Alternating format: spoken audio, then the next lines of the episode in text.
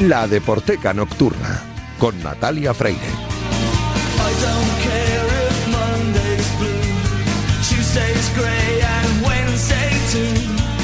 Bienvenidos a la Deporteca Nocturna, el programa de Radio Marca en el que demostramos que el deporte es y genera cultura. Os recuerdo que tenéis un correo electrónico, ladeporteca.gmail.com. Os recuerdo también la cuenta de Twitter, arroba donde podéis comentar, sugerir y criticar lo que queráis. Y a los mandos técnicos me acompaña está Raúl Santamaría. El pelo es que ya está haciendo que todo suene a la perfección. Y esta semana no nos puede acompañar Julio Ruiz no puede estar aquí con nosotros en su himno titular porque hace unos días ha perdido a su hermana Alicia, así que desde la Deporteca nos unimos a su dolor y le dedicamos con todo nuestro cariño la sección de hoy. Arrancamos ya.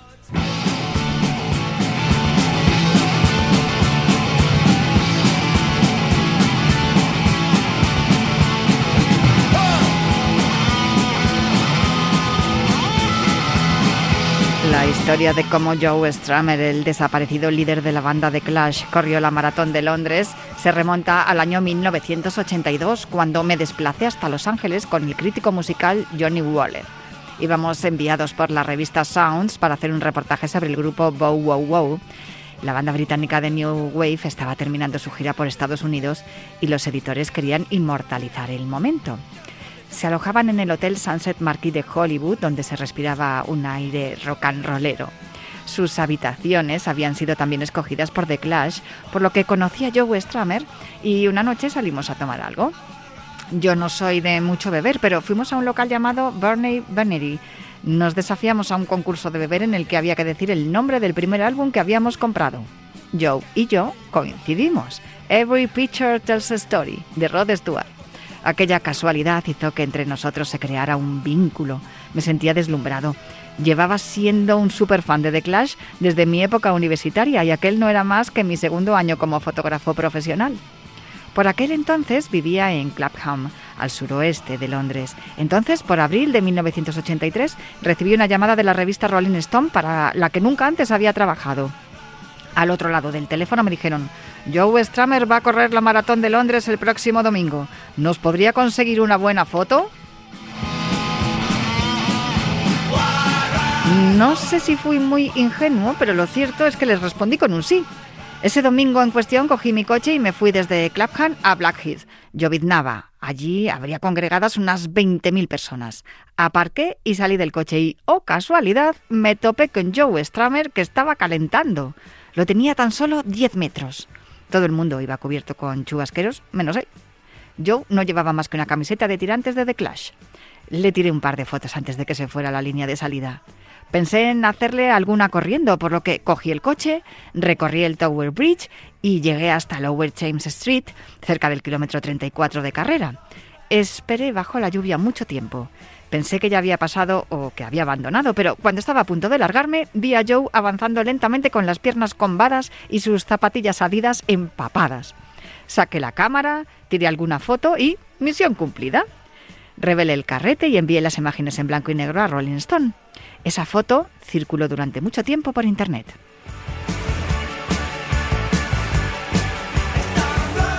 Yo provengo del este de Londres y corrí la maratón de 1992. En junio de ese mismo año me mudé a San Francisco y desde entonces vivo allí. Pero mi biblioteca musical continuó en el garaje de un amigo en Oxfordshire. En 1994 dejé de dedicarme a la fotografía. Años más tarde se puso en contacto conmigo la marca de ropa Satisfy porque querían utilizar mi foto de Stramer para un modelo de camisetas. Solía redifundir mis imágenes a través del London Features International, pero la empresa quebró y fue absorbida por Photoshop. Así que les pedí mi material. Me hicieron llegar cuatro cajas de diapositivas. La mayoría de ellas no merecían la pena. Sin embargo, entre todas las fotos estaban las imágenes de Joe Stramer corriendo la maratón de Londres y a color. No recordaba haber sacado fotos en color.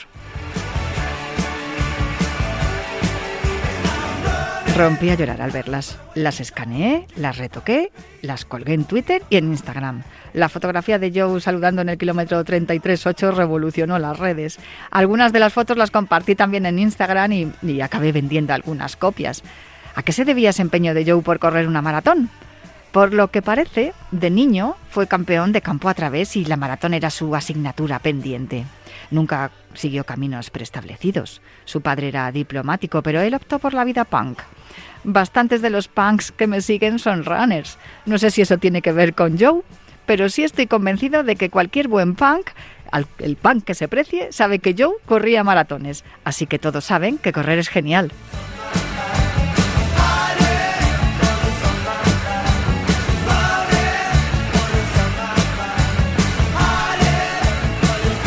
La historia que acabáis de escuchar la contó el fotógrafo Steve Rapport, autor de esas icónicas fotografías de Joe Stramer corriendo la maratón de Londres hace justo 40 años. Este texto lo publicó el periodista Rick Pearson hace un par de años en la revista especializada Runner's World y hoy hemos querido rescatarla para recordar ese 40 aniversario. Lo que no se cuenta en ese artículo es que esa maratón de Londres celebrada el 17 de abril de 1983 era la tercera que corría el líder de los Clash aunque sí fue la primera que corrió con dorsal, porque su afición por la distancia de la maratón trascendió a los medios y una marca, concretamente Gillette, le pidió que corriera a beneficio de la investigación de la leucemia. Realizó un respetable tiempo de 4 horas y 13 minutos. Las otras dos maratones las corrió en el 81 en Londres y en el 82 en París. En ninguna de estas dos carreras llevó dorsal y dicen que corrió por gusto junto a su novia Gaby Salter que no hizo entrenamiento específico para ello y además lo hizo después de beberse la noche anterior 10 pintas de cerveza. Es evidente que para correr una maratón hay que hidratarse bien y Joe Stramer pensó que la cerveza era un buen agente hidratante. En fin.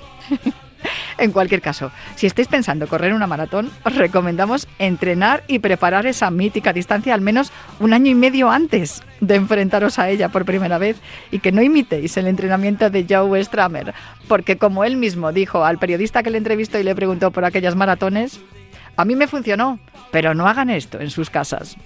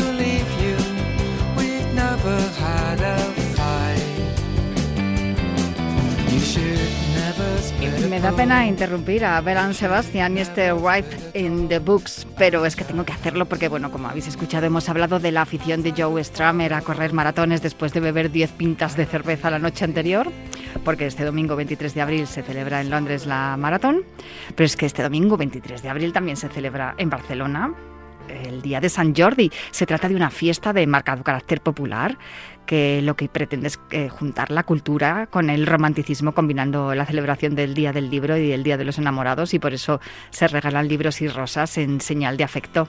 ¿Qué, mm, qué regalo más bonito hay en el mundo que un libro? Aquí en la Deporteca estamos enamorados de los libros, especialmente de los que hablan de deportes, pero también de música.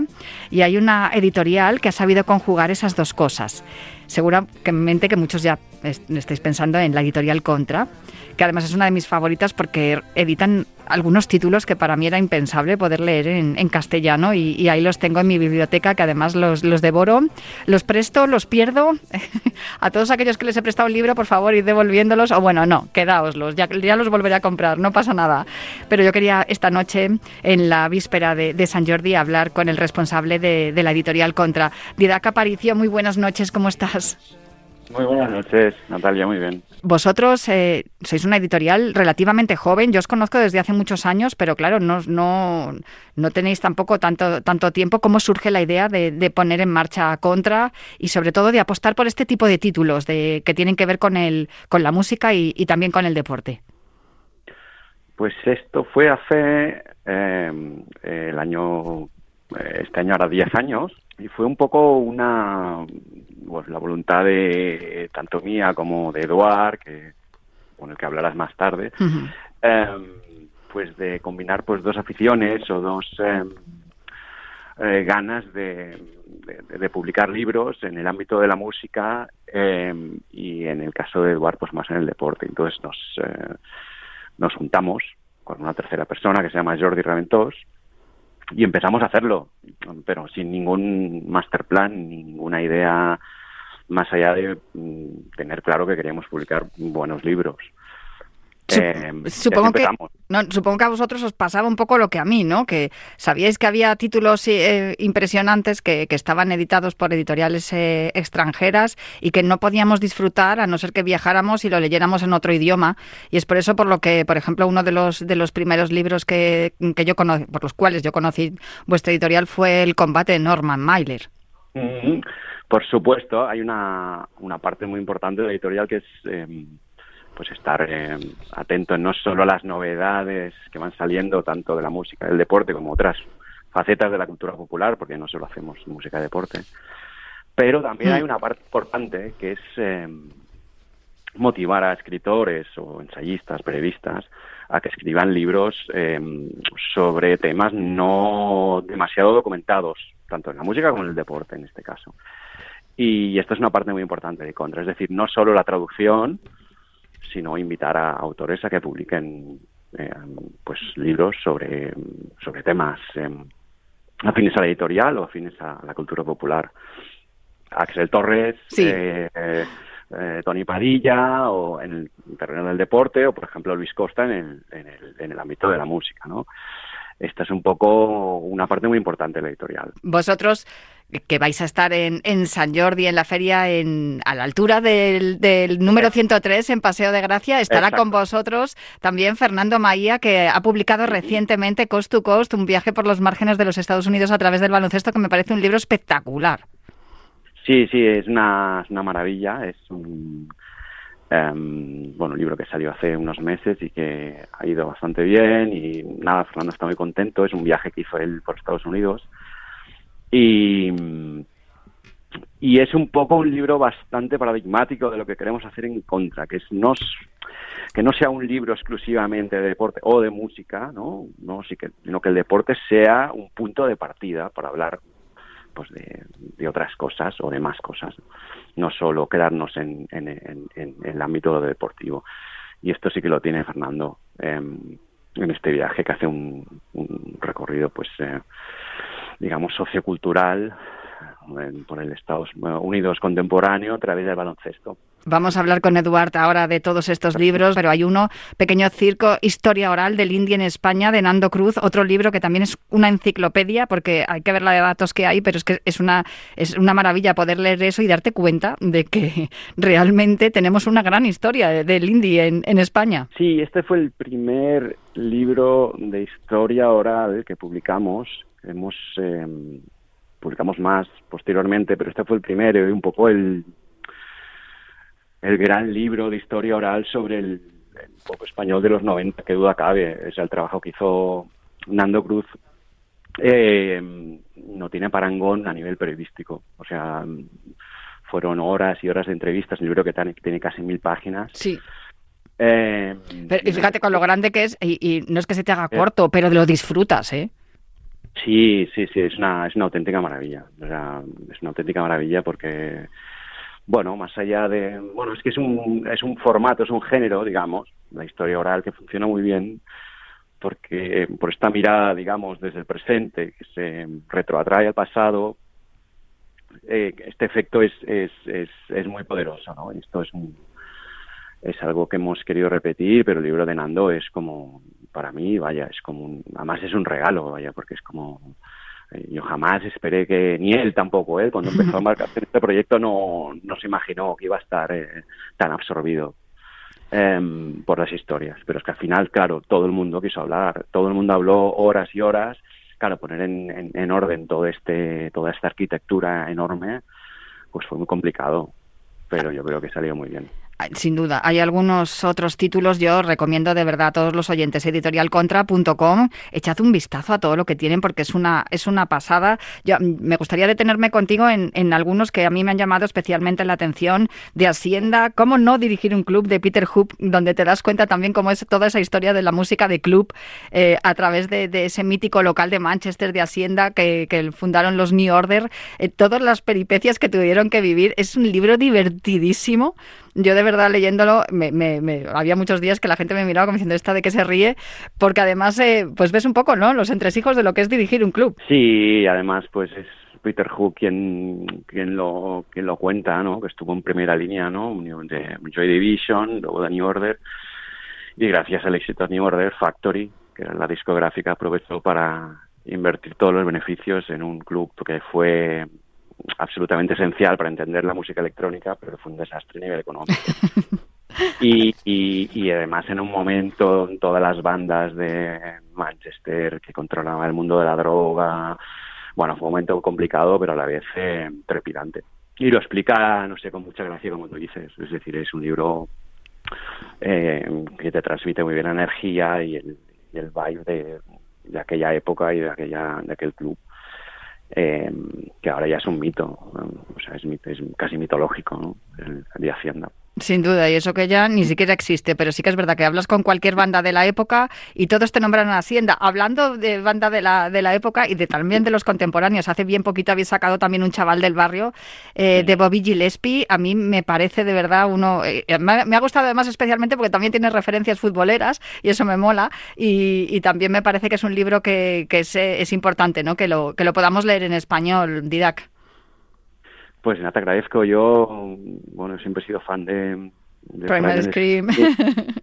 Pues American. Um, y fue un placer pues poder publicarlo, además con, con una traducción preciosa de Bonnie Raskin, em, que es músico y, y, ha estado involucrado en varios grupos del indie español que hablábamos antes. Y la verdad es que no sé, es un, es un libro precioso y que además pues como, como te decía antes, ¿no? que habla de música, evidentemente, y de, grupos, de todos los grupos en los que estuvo, pero habla de otras cosas también, de, de, fútbol y de la situación social en, la Gran Bretaña de los 80, que fue un momento bastante duro. Em, y, no sé, lo explica muy bien y además creo que está muy bien que se detenga en el momento álgico, que es cuando eh, publican Screamadelica, Primal Scream. Hmm. Em, eh, a modo de, colofón. Yo creo que él está pensando en escribir otro libro, pero no todavía no es seguro. bueno, veremos, veremos. Bueno, si, si, escribe otro yo me lo leo, seguro. Eh, estuvo, no, nada más es que es una persona encantadora. Estuvo en Barcelona para presentarlo. Tuve la oportunidad de conocerlo y es la verdad es que una persona entrañable, eh, muy generosa y muy, muy próxima y, y muy lúcida a pesar de todos los em, todo lo que ha tomado a lo largo de su vida. O sea que está, está muy bien, o sea, fue muy bonito tenerlo aquí y conocerlo. Bueno, hay, hay otro libro que estoy esperando también, Las chicas al frente, la verdadera historia ah, de la revolución Riot Girl de Sara Marcus, que sé que va a salir el 17 de mayo. Estoy, por eso digo que lo estoy esperando como agua de mayo, porque desde luego es otro de los libros, que también hay otros, otros mm, títulos que tenéis en la editorial, que también abordan el tema de, la mujer en el rock and roll y, de la mujer en el punk, y, a mí me parece importante que se hable, se hable de ello y se cuente, ¿no? Y se cuente además como, como tiene pinta de que lo, ha contado Sara Marcus, que, además creo que también va a estar por España, ¿no? Y va a estar por aquí también dando entrevistas. Va a dar la entrevista seguro. No sé si va a venir, esperemos que sí. Em, eh, de nuevo es un libro, no es estrictamente novedad, cosa que para nosotros no es esencial. Siempre estamos atentos a lo que se publica en el mercado anglosajón, sobre todo.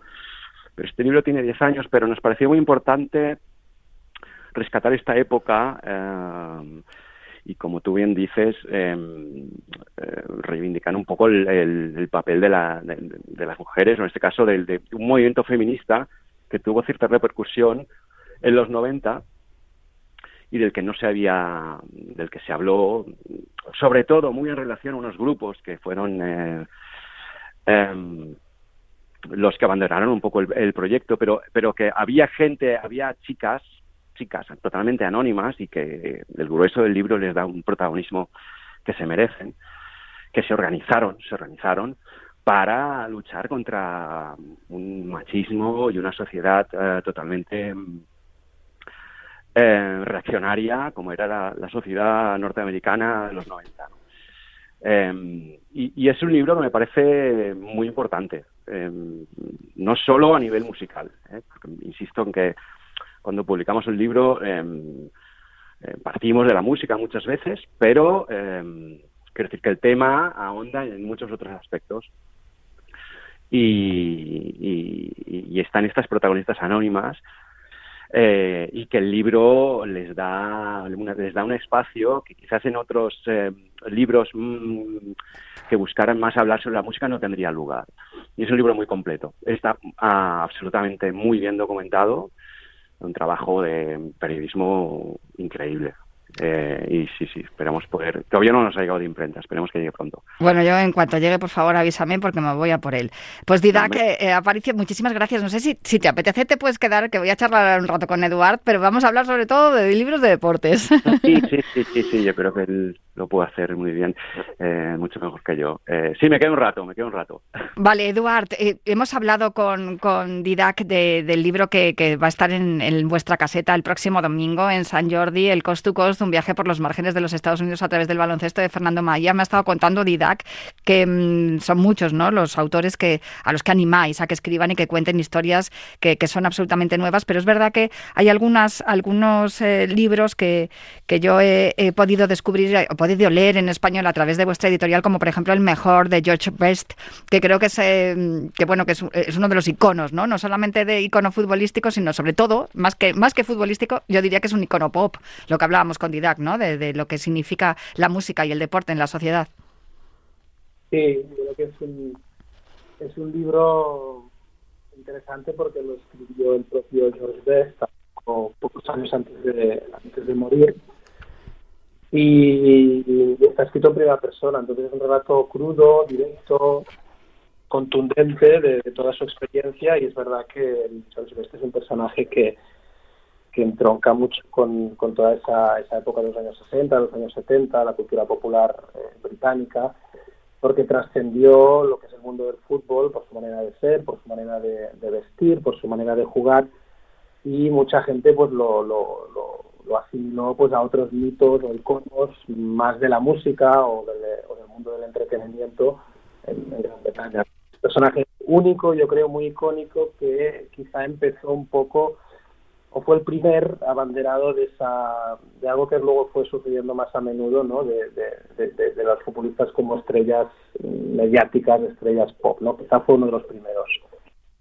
Hay otro que también es un personaje icónico, hasta aparece en las zapatillas de, deporte, las reglas de Jordan, la turbulenta intrahistoria de una temporada con Michael Jordan y los Chicago Bulls de Sam Smith, que también, también lo habéis editado vosotros en contra. Sí, que además está muy, muy muy de moda ahora, ¿no? Con la película que, que ha salido ahora sobre sobre las sobre bueno la creación del modelo de las eh, Jordans por por Nike en, cuando cuando Michael Jordan fichó por antes de fichar por Chicago Bulls. Sí, es un libro es un libro muy muy interesante que yo creo que marcó mucho, digamos, a, eh, cuando salió en Estados Unidos porque fue quizá la, la primera vez que se publicaba un texto que era un poco crítico con Michael Jordan, ¿no? Hasta entonces no, no existía ese punto de vista sobre su persona, sobre su carrera, y Sam Smith, un periodista de Chicago que estaba muy cerca de los Chicago Bulls, que conocía de primera mano el día a día de la, de la franquicia y de su estrella, pues ah, publicó un libro que fue, fue un escándalo en Estados Unidos cuando, cuando salió, fue un éxito también, pero también un escándalo porque por primera vez explicaba un poco las interioridades del equipo y, digamos, bajaba del pedestal a Jordan, ¿no? Explicando pues un poco su relación a veces un poco traumática con sus compañeros de equipo, a los que eh, en algunos casos pues podía maltratar o abusar o exigir demasiado y bueno, encendió una polémica y dio una versión seguramente más más bueno, la que necesitaba también el público americano para entender un poco mejor la complejidad de un personaje tan interesante como Jordan, ¿no? Y el libro realmente eh, lo explica muy bien y es una crónica de un año, de la temporada 90-91, que estos libros a mí siempre personalmente me han gustado mucho, ¿no? Cuando empieza la temporada y acaba la temporada hay un periodista ahí siguiendo el día a día, explicándonos las interioridades del vestuario, de los jugadores, es un, formato que funciona muy bien y este fue uno de los primeros y realmente uno de los más uno de los más interesantes. A mí, fíjate, uno de los que más me ha impactado, de los que he leído de, de vuestra editorial, La última noche de Ayrton Senna, de Giorgio Terrucci. Un libro muy distinto al, mm. este que comentamos porque tiene mucho más mucho más literario estoy de acuerdo. A mí también como, experiencia de lector es, un libro que me, apasiona sobre todo porque tiene un punto de vista muy muy original creo no es eh, el libro narra la desde un punto de vista muy literario y muy muy de pensamiento interno la última noche justamente ese es el título no la última noche de Ayrton Senna antes de fallecer en esa tal carrera de Fórmula 1, ¿no? Entonces el, autor lo que hace es reconstruir la vida de, Ayrton Senna desde el pensamiento del propio Ayrton Senna la noche anterior, eh, explicando cosas que habían ocurrido el día anterior, porque recordemos que creo que la carrera fue un domingo, pero el sábado hubo en esa competición pues hubo un corredor que, murió, falleció en, los entrenamientos, Rubens Barrichello también tuvo un accidente muy grave, entonces eh, estaba perturbado por todo lo que estaba ocurriendo, pero también por su vida privada, por su, familia, su relación, su novia que tenía en ese momento.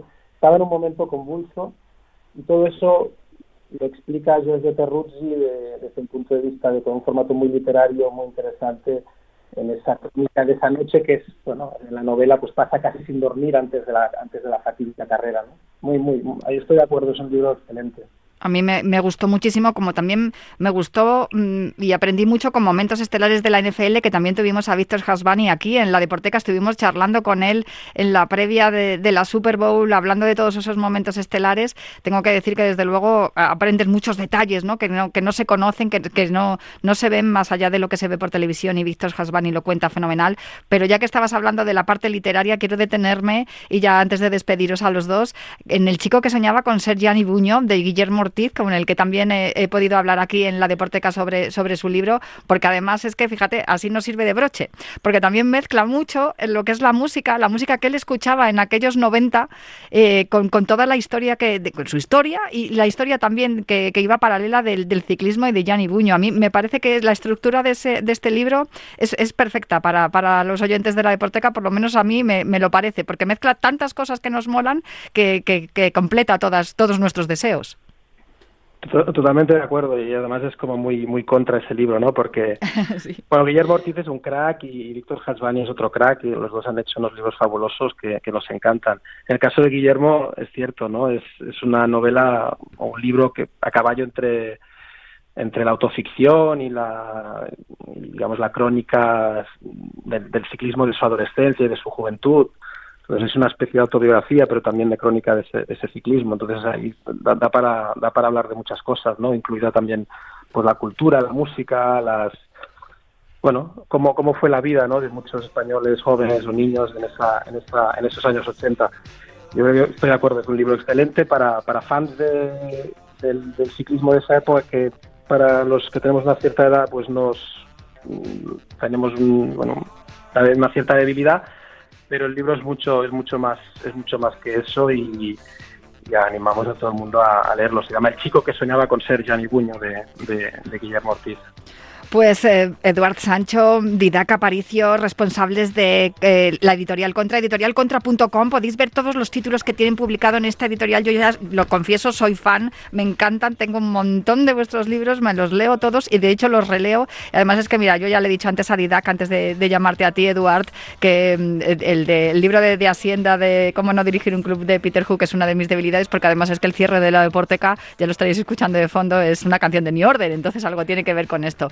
Bueno, que mm, muchísimas gracias a los dos. Eh, les eh, invito a todos nuestros oyentes que se pasen por a la altura del 103 de Paseo de Gracia. Está la caseta de Editorial Contra. Allí estará Fernando Maía también el, domingo firmando sus, sus libros Cost to Cost, un viaje por los márgenes de los Estados Unidos a través del baloncesto. Y muchísimas gracias a los dos por el trabajo que hacéis en Editorial Contra y también por atenderme esta noche aquí en la Deporteca. Muchas gracias, gracias a vosotros. Yo me marcho ya, pero os prometo volver el próximo viernes para seguir hablando de Literatura, Cine y Música relacionada con los deportes aquí en la Deporteca de Radio Marca.